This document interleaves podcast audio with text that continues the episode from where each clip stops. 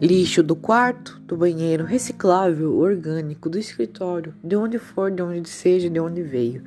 Você vai aprender como gerenciar o seu lixo, como separar, onde jogar e como fazer é, o melhor descarte ecológico possível. Você também não irá aprender só como gerenciar o seu lixo, mas a importância da preservação do meio ambiente.